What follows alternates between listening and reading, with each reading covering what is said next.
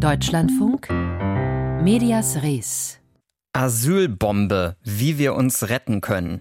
Feindbild Deutsche, von den Germanen bis Rammstein. Krieg gegen Deutschland. Endzeit, wie Fanatiker den Weltuntergang planen. Hm, all das ist in vielen deutschen Bahnhofsbuchhandlungen bisher regelmäßig zu lesen. Und zwar auf den Titelseiten des Magazins Kompakt. Das hat eine Auflage von 40.000 Exemplaren im Monat, gilt als gesichert rechtsextremistisch und dürfte bald an vielen Bahnhöfen fehlen. Denn zwei Unternehmen haben angekündigt, das Magazin in ihren Läden nicht mehr zu verkaufen. Michael Borgers aus unserer Medienredaktion ordnet das für uns ein. Die Antwort von Jürgen Elsässer ließ nicht lange auf sich warten. Korrektiv will Kompakt vernichten, erklärt der Chefredakteur und Gründer von Kompakt zu Beginn eines knapp halbstündigen Videos. Die Rechercheplattform Korrektiv hatte als erstes darüber berichtet, dass das Handelsunternehmen Valora Kompakt aus den Regalen nehmen will. Eine Entscheidung, die Elsässer so einordnet. Es geht um unsere Präsenz an den Kiosken in Deutschland. Darauf haben es die Antifa-Hetzer abgesehen. Und seine Ehefrau Stefanie Elsässer ergänzt sogleich. Ich habe noch mal geschaut, wann der ganz große Hammer fiel. Der fiel ja genau am 10. Dezember 2021, als Haldenwang das Kompaktmagazin als gesichert rechtsextremistisch eingestuft hat. Gemeint ist Thomas Haldenwang, Präsident des Verfassungsschutzes. Und in der Tat ist es bereits mehr als zwei Jahre her, dass der oberste Verfassungsschützer diese Einstufung vorgenommen hat. Allerdings eine, die lange Zeit ohne wirkliche Folgen geblieben ist, zumindest was den Verkauf von Kompakt anbelangt. So stand beispielsweise Ende 2022, gut ein Jahr nach der Entscheidung des Verfassungsschutzes, die Handelskette Kaufland zum wiederholten Mal in der Kritik, das Magazin online zu verbreiten. Umso wichtiger schätzt Felix Schilk nun den von Valora und anderen Bahnhofsbuchhändlern verhängten Verkaufsstopp ein. Ich glaube, das stößt eine Debatte an, die schon längst überfällig ist und ich glaube, da kann man so ein bisschen ausholen, indem man sich fragt, was ist eigentlich kompakt? Der Soziologe hat sich Mitte der 2010er Jahre wissenschaftlich mit Kompakt beschäftigt.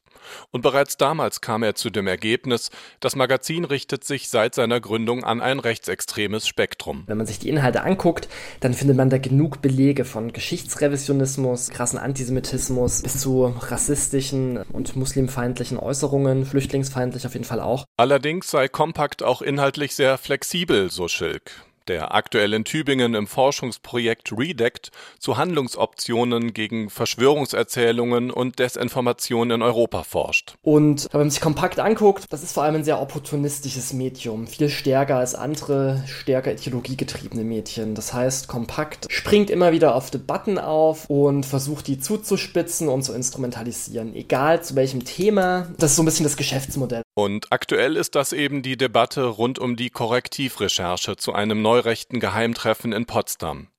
Zu der passe dann eben auch eine Art Opfererzählung, die Kompakt seit Beginn an immer wieder verwende. Dass man immer Vorwürfe abstreitet, versucht den Gegner anzugreifen oder den, der die Kritik formuliert, deren Reputation anzugreifen, dass man sich immer wieder als Opfer von Kampagnen hinstellt, dass man dann versucht, irgendwelche fadenscheinigen Gründe zu finden, weshalb die, die den Vorwurf erheben, unseriös sind, weshalb sie von der Regierung finanziert werden, weshalb sie Teil einer ähm, großen Verschwörung sind. Im Fall der Korrektivrecherche lässt Kompakt dann ausführlich, online wie gedruckt, einen der Protagonisten des Treffens, den rechtsextremen Aktivisten Martin Sellner, zu Wort kommen. Wenn ihr denn lesen wollt, wenn ihr lesen wollt, was genau in Potsdam gesagt wurde, Wort für Wort, dann könnt ihr zum ersten Mal abgedruckt im Kompakt Sonderheft das nachlesen. Ein Sonderheft, das bald auch in Kiosken oder in Supermärkten ausliegen kann.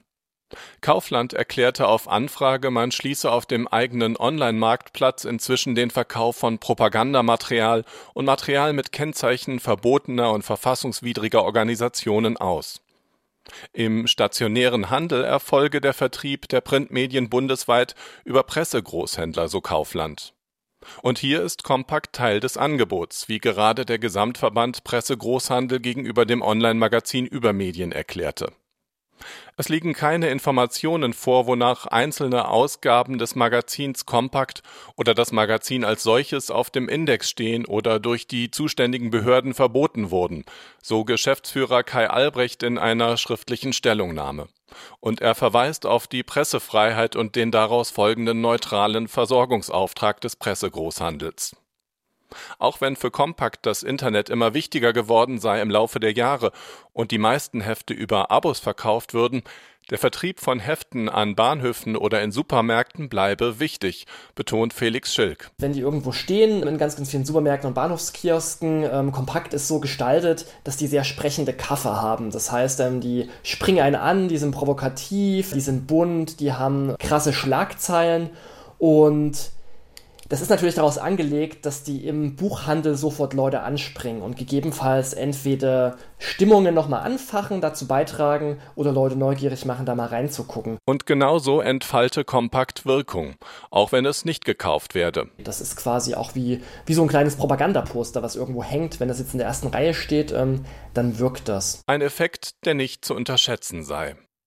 Michael Borgers aus unserer Medienredaktion über das Magazin Kompakt, das seit Ende 2021 laut Verfassungsschutz als gesichert rechtsextremistisch gilt und jetzt aus vielen Bahnhofsbuchhandlungen verschwinden soll.